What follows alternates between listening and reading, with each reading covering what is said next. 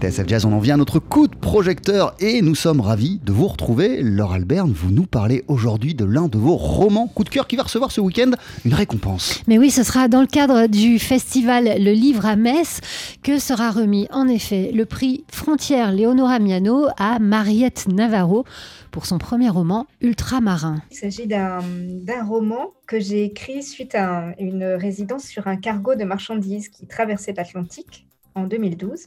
Mais il ne s'agit pas d'un récit de voyage, mais vraiment d'une fiction. Et donc j'ai imaginé une commandante de cargo à la tête d'un navire euh, et d'un équipage de 20 marins. Voilà, le, déclencheur de l'histoire, c'est quand elle décide d'accepter la demande des marins d'arrêter les moteurs du cargo et de se baigner en pleine mer. Et à partir de là, à partir de cette plongée euh, dans l'océan Atlantique, une série de choses étranges va commencer à se produire à bord du cargo à partir du moment où les marins remontent à bord.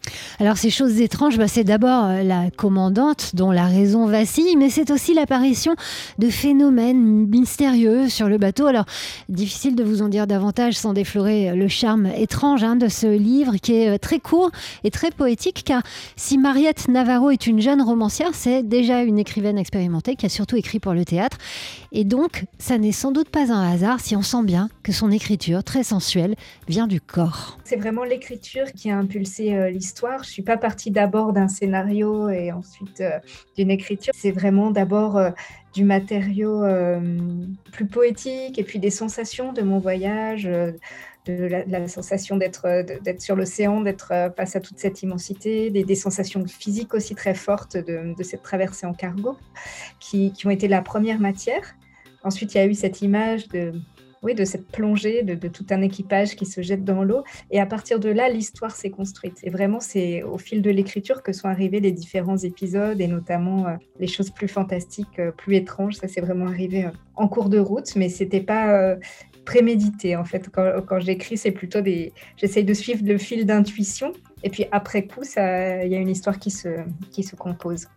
Alors donc, vous l'avez compris, Jean-Charles, hein, on perd tous nos repères, comme ces marins dans l'infini de l'océan qui sont comme des Ulysses exposés au chant des sirènes, des chants des sirènes qui continuent de résonner depuis l'Antiquité aux oreilles de Mariette Navarro. La première phrase qu'on nous a dite euh, en montant à bord du bateau, c'est celle-ci. Donc, il y a les vivants, les morts et les marins. C'est le, chef mécanicien qui nous a dit ça en entrant à bord. C'est une phrase en fait qui est une citation de l'Antiquité. C'est sûr que moi, ça m'a fait très très forte impression d'être accueillie par ces mots. Et je me suis tout de suite demandé, tiens, qu'est-ce que c'est donc d'être entre les vivants et les morts? Si on se dit qu'on n'entend pas les marins juste comme une profession, mais comme une catégorie d'êtres humains qui serait entre deux mondes. Et ça, ça m'a beaucoup parlé. Et je crois que ça a engendré vraiment l'envie du roman.